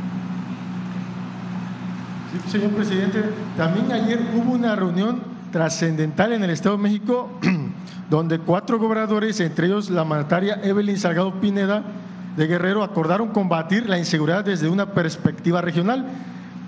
Eh, esto es por una cuestión de la inseguridad que se ha incrementado en los últimos días y mencionan que se requiere una coordinación entre estas regiones para, para afrontar la, la inseguridad y habla Ah, eh, la pregunta es cómo apoyar a la federación a estos estados que enfrentan esta, pues, este flagelo de la inseguridad. Y hablando de Acapulco, la temporada vacacional eh, ya ve que fue diferente por el asunto del huracán Otis. Se, pudo, se pudieron recuperar algunas habitaciones de hoteles, eh, estuvo lleno el puerto. saber, presidente, el puerto está en recuperación y tiene la capacidad de empezar a recibir turismo. Y a pocos, a pocos meses del, del, huracán, se tomó la decisión de, realizar la gala, de, gala de pirotecnia que pues atrajo turismo. ¿Qué más se realizará, señor presidente, para incentivar el turismo y que venga a Acapulco? Sobre todo porque viene el abierto mexicano de tenis, viene el tianguis turístico, todavía hay muchos hoteles que se siguen en, en reconstrucción. Eh, saber si tendrá contemplado nuevos atractivos para el puerto y si se invitará a empresarios como Carlos Slim José Antonio García, otros empresarios, para que sigan creyendo en este destino de playa y pues vuelva a ser el eh, de los mejores del mundo, señor presidente. Y nomás sería una última ya. Sí, este, yo creo que Evelyn puede eh, contestar mejor porque ella participó en la reunión a la que haces eh, referencia en el Estado de México, ¿no? Y tiene toda la información. Con su permiso, señor presidente, bueno, pues eh, primeramente, pues agradecer la anfitrionía de nuestra querida gobernadora Delfina. Estuvimos ahí en el Estado de México, estuvieron los gobernadores eh, de Michoacán, estuvo el gobernador eh, de Morelos y bueno, pues también estuvimos ahí presentes. Acordamos un centro coordinador de operaciones interestatales para la región de la Tierra Caliente. Nosotros eh, compartimos muchísimas cosas, riqueza cultural, histórica, pero también eh, compartimos estas zonas limítrofes en las cuales pues se requiere una mayor presencia eh, de todos los cuerpos de seguridad. También pues delineamos cinco ejes operativos, fueron el blindaje contra la delincuencia organizada, la seguridad en nuestras eh, carreteras, básicamente todo lo que colinda, por ejemplo, en la región norte tenemos colindancia con el de Morelos, en la región de la Tierra Caliente, eh, con Michoacán, Michoacán con Estado de México. Entonces, pues delineamos estas estrategias, el combate a la extorsión, por supuesto, vigilancia de la tala ilegal, también en algunos estados, y el fortalecimiento de las capacidades de comunicación e inteligencia. Estuvieron presentes los secretarios de Seguridad Pública de estos cuatro estados, estuvieron presentes los fiscales, eh, generales, eh, almirantes y bueno, eh, CNI. En realidad estuvo pues todos los integrantes de las mesas de construcción de paz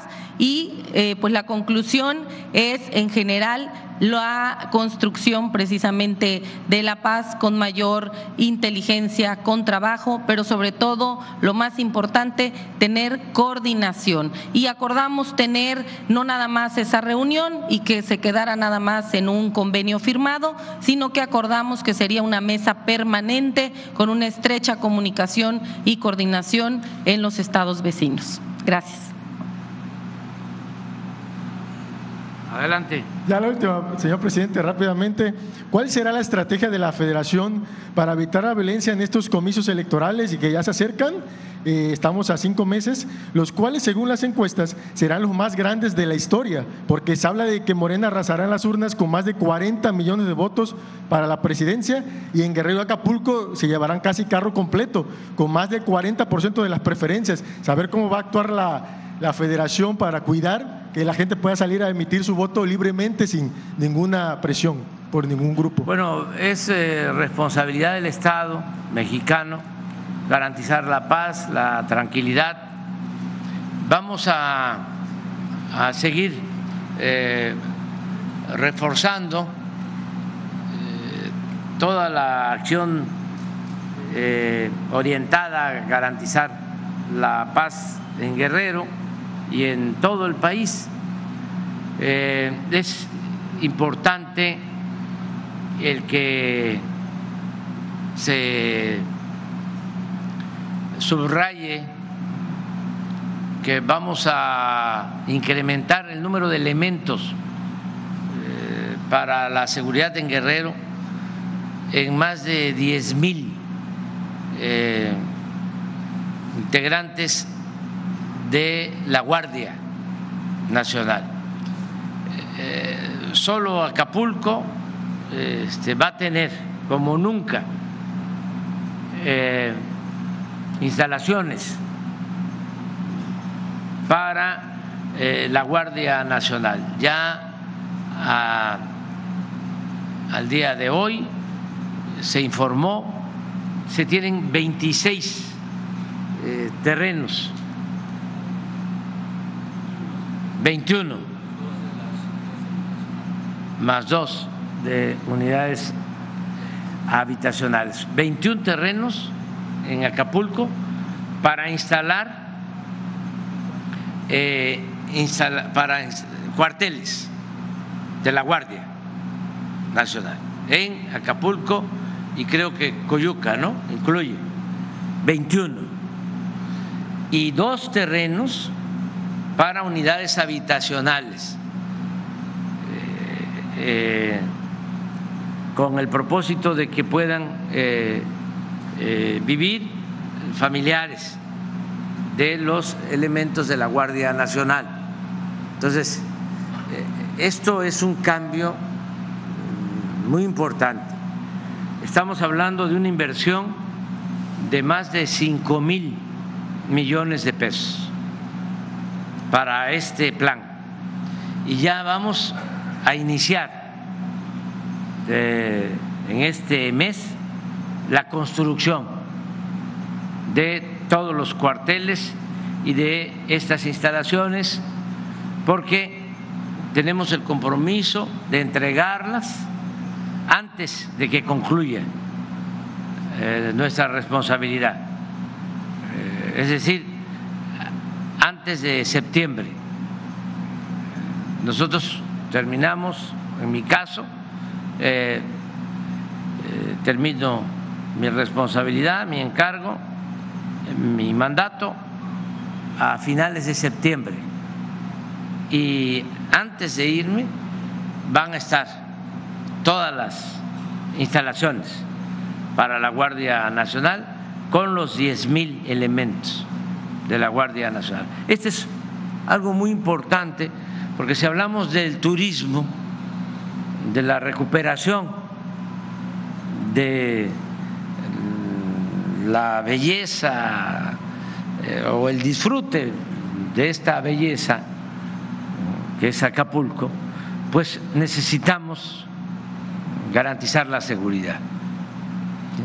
Es un elemento básico. Y lo mismo en todo el Estado, porque ahora estaba yo escuchando algunos reclamos, primero de que no atendíamos a Acapulco, y ahora de que nada más estamos eh, atendiendo a Acapulco, pero que hay otras partes de Guerrero que están abandonadas. Pues vamos a atender todo Guerrero. Este estado que ha estado marginado, abandonado por mucho tiempo, y digo marginado de los beneficios,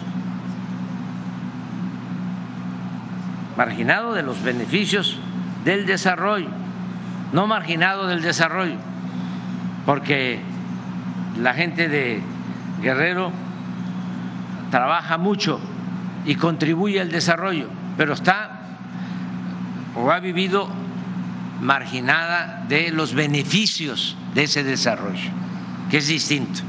Entonces, eh, Guerrero, como Chiapas y como Oaxaca, son los estados que más recursos están recibiendo de la federación para el bienestar. Miren, aquí tengo el dato de Guerrero. Son 942.509 viviendas, todo el estado, casi un millón de hogares y beneficiarios de los programas, un millón cuatrocientos once mil. ¿Qué significa esto? Significa que casi en todos los hogares de Guerrero llega cuando menos un apoyo, una porción aún pequeña del presupuesto público, que es dinero de todo el pueblo. Hay una distribución del ingreso, una distribución del el presupuesto como nunca se había visto en Guerrero y en el país. Bueno, Guerrero, Oaxaca y Chiapas tienen este tratamiento especial.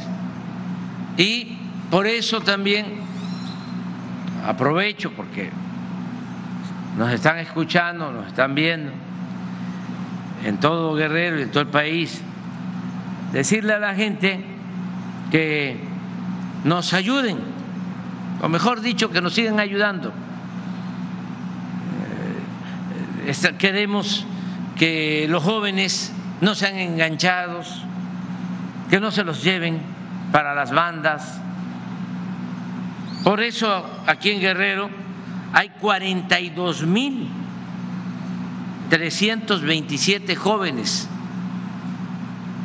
contratados, trabajando como aprendices, 42.327 jóvenes que no estudian, no trabajan, antes nada más les decían ninis, ni estudian ni trabajan, y no hacían nada.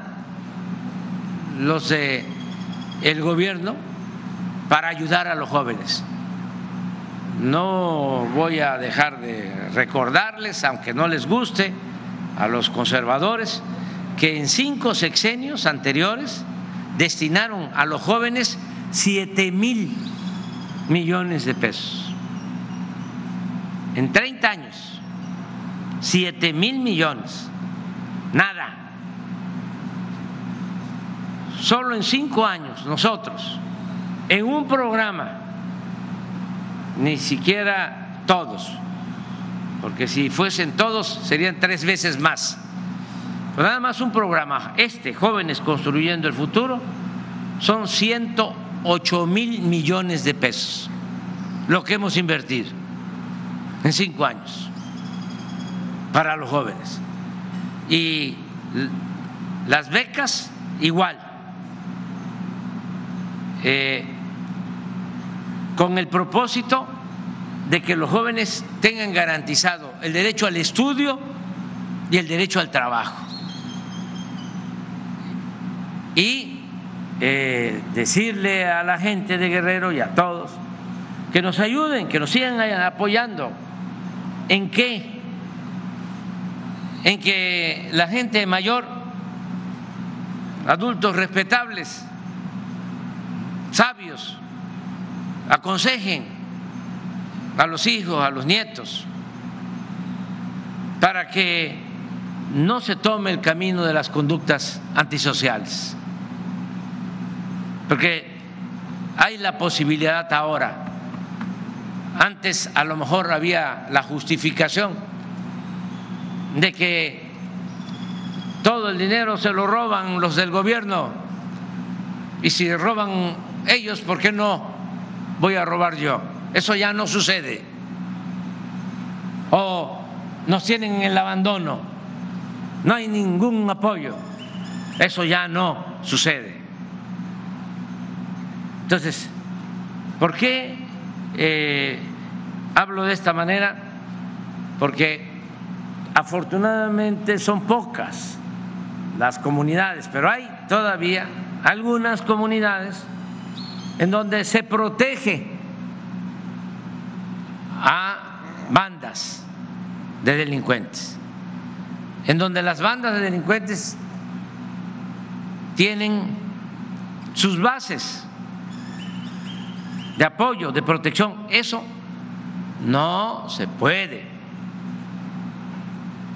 permitir, eso no está bien, porque eso se revierte. Y eh, no dejarse engañar, porque ya salimos de ese tiempo en que eh, manipulaban, eh, traficaban con la pobreza de la gente que entregaban despensas cuando necesitaban los votos, porque ahora también algunas bandas lo mismo, entregan despensas, estaba lloviendo de que el día de Reyes, ahí van este, a entregar juguetes. Esas son migajas, son dádivas, no son derechos. Todos los mexicanos tenemos nuestro derecho y no hay que dejarnos engañar. Ahora resulta que ya también estas bandas ya están entregando despensas, frijol con gorgojo, y pollos y patos y chivos y borregos, puercos, cochinos, marranos. Eh, eh, ya, lo digo, no estoy hablando al tanteo, es que ayer se detuvieron a tres presuntos delincuentes muy cerca de donde se dio el enfrentamiento en Petatlán. eh, y sale la gente a apoyarlos y a tomar la carretera.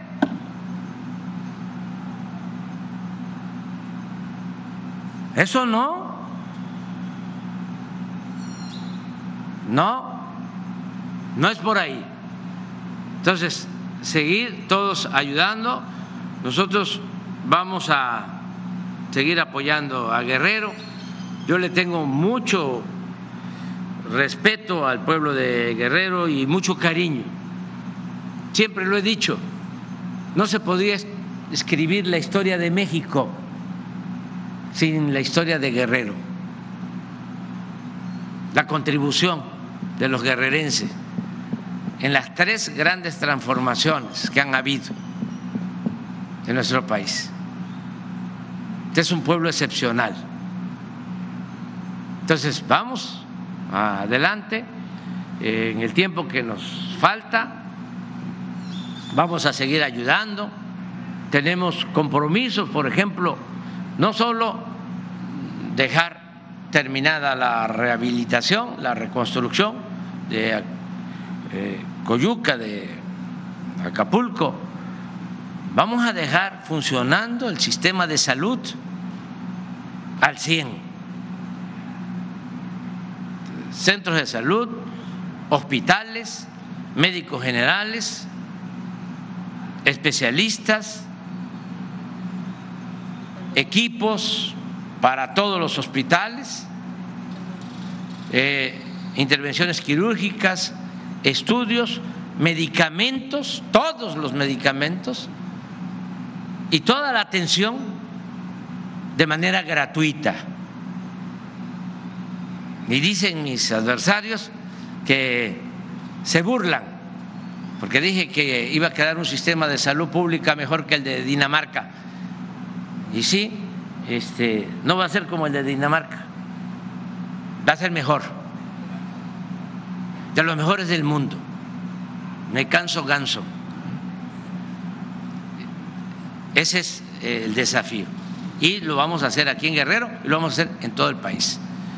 Y aquí está el doctor Alcocer y estamos trabajando con ese propósito. Y también hechos.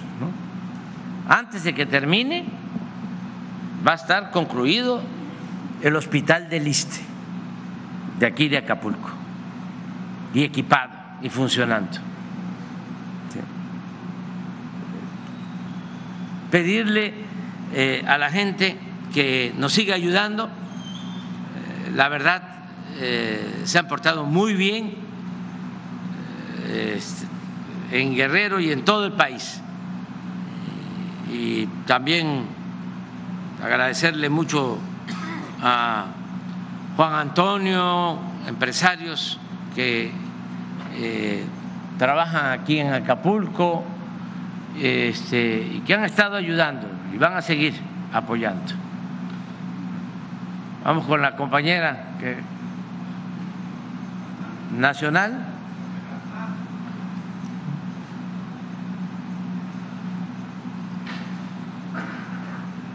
Gracias, presidente. Judith Sánchez Reyes, de Perspectivas MX. Eh, preguntarle qué lectura le da a las declaraciones de la directora de Notimex, San Juana Martínez, sobre sobornos de funcionarios federales, entre ellos la secretaria de Gobernación, con las que señala la exigencia del 20% de la liquidación de esta agencia de noticias para la campaña de Claudia Sheinbaum. Bueno, pues eh, creo que, que no es cierto, que eh, conozco muy bien al secretario del Trabajo, está aquí, Marat, es un hombre con convicciones, con ideales, honesto. Desde luego conozco a la secretaria de Gobernación, Luisa María, alcalde, una mujer con principios, con ideales, honesta, incorruptible, y conozco pues a Claudia, pero ya no puedo hablar mucho porque, sea, bueno, en este caso, como tú me lo estás preguntando, ¿qué pienso yo de Claudia? Que, bueno, yo creo que es de dominio público, no es ningún pecado lo que voy a decir. Además me pueden este, eh, replicar, pero es una mujer inteligente, mucho, muy inteligente. Nada más para que nos demos cuenta, yo apenas y de milagro terminé la licenciatura. Y ella es doctora. Cuando la conocí y la invité a trabajar, que era yo jefe de gobierno, ella me ayudó como secretaria de Medio Ambiente, estaba de investigadora en el Instituto de Ingeniería de la UNAM. Entonces, es inteligente. Es una mujer con convicciones, porque no cualquiera lucha tantos años, desde joven, por ideales, por principios, desde el movimiento estudiantil. ¿Cómo se llamaba ese movimiento? CEU. CEU, sí.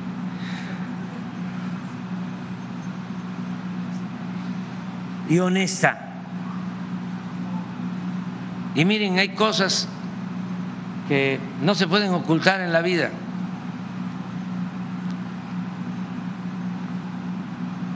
Hay como tres cosas que no se pueden ocultar. Y ahí se los dejo de tarea a ustedes.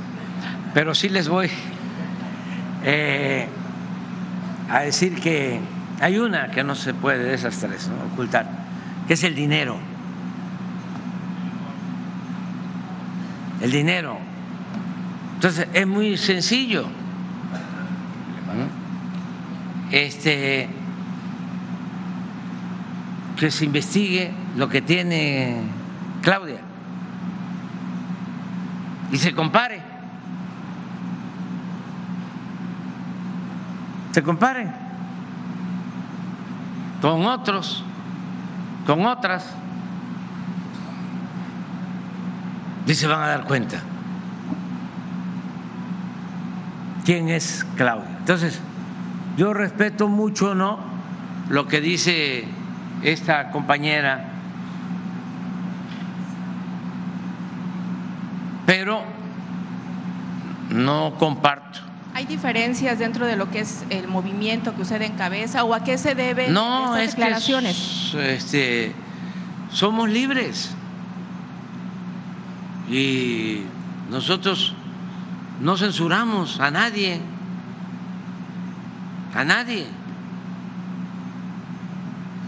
Por encima de todo está la libertad. No puede haber mordaza. Que todos podamos expresarnos, pero eso no significa que no haya posibilidad a la réplica, que no se garantice el derecho a disentir. ¿Le pedirá usted que pruebe estos dichos? Sí, además, este, si tiene pruebas. No estoy yo limitando su libertad de expresión, pero eh, tenemos que apegarnos a tres principios que nos guían. No mentir, no robar y no traicionar. Pero cuando hablo de no traicionar es como la lealtad. ¿eh? no estoy pensando en que no me traicionen a mí, no. O cuando se habla, yo soy leal, se acostumbra mucho eso en la vieja política, en la llamada sociedad política. Soy leal. Muchas veces, además de que eso es relativo, porque no en todos los casos, pero suele pasar que en la política los amigos son de mentira y los enemigos de verdad. Pero además eso, soy muy leal, muy leal, muy leal. A veces eso es abyección.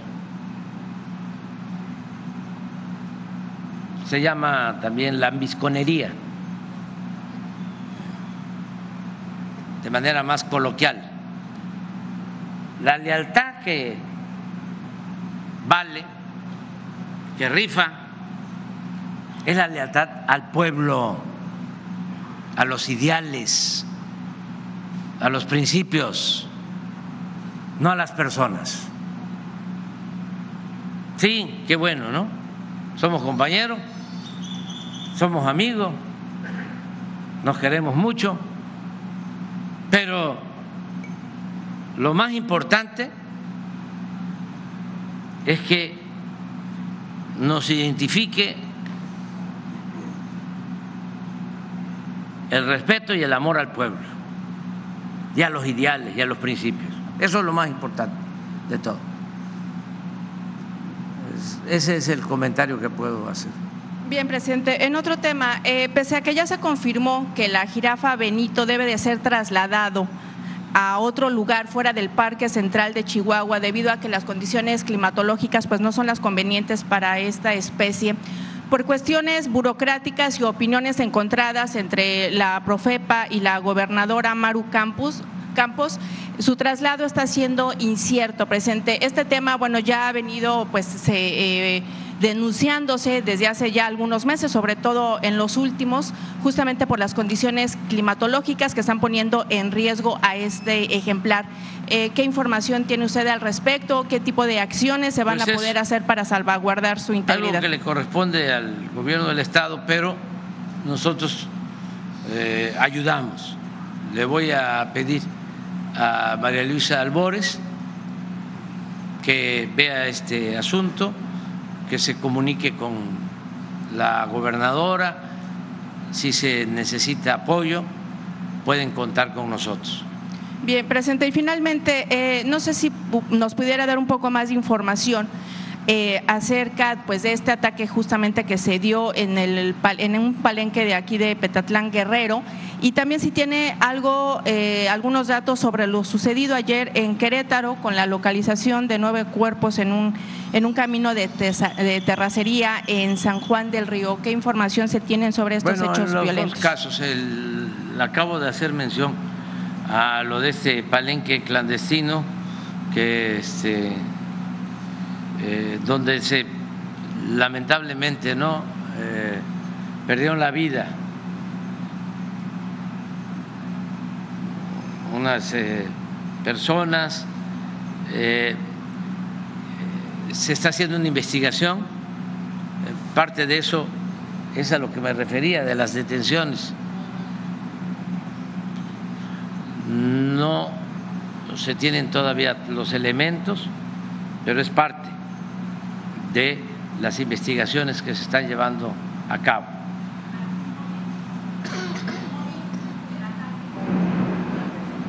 Todo parece que este, es una confrontación entre grupos, sí, eh, pero se están trabajando las investigaciones. No adelantemos eh, hipótesis eh, y mucho, mucho menos ¿no? las eh, resoluciones que corresponden a las autoridades. Eh, y lo otro que me preguntaste.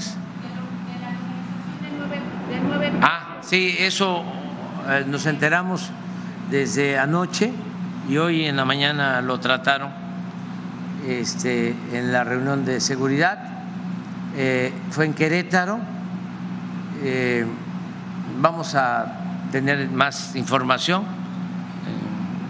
en, unas horas más, eh, pero sí está comprobado de que este, perdieron la vida o asesinaron a ¿cuántas personas? Nueve. Este, informó eh, la autoridad de Querétaro, fue en San Juan del Río, Querétaro. Estamos viendo eso. Vámonos a desayunar ya. Ya. Vamos.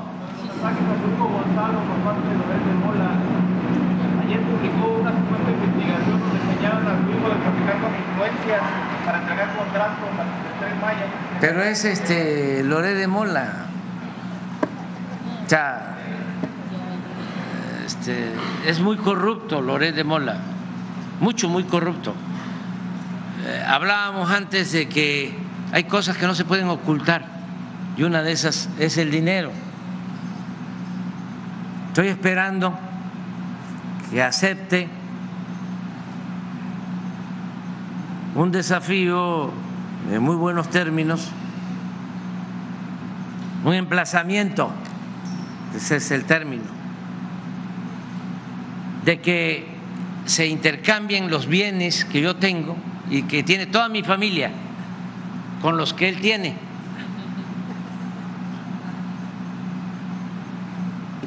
Me va a doler mucho porque este lo de Palenque, sí. Este, pero me voy a rayar. Me voy a rayar. Este tiene mucho dinero. Nada más que me diga hoy, además lo merecen sus lectores, porque todavía hay mucha gente que le cree. Nada más que me informe hoy, no más, ¿eh? ¿Cuánto gana?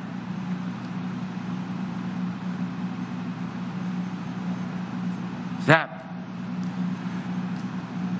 porque estoy seguro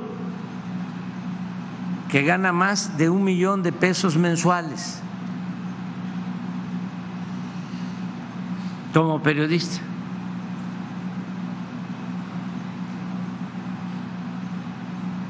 Ya con eso, si nos parece mucho lo que ganan los ministros, 700 mil pesos mensuales, imagínense, un millón mensual. Es todo lo que está aquí.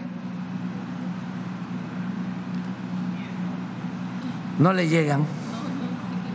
No le llegan.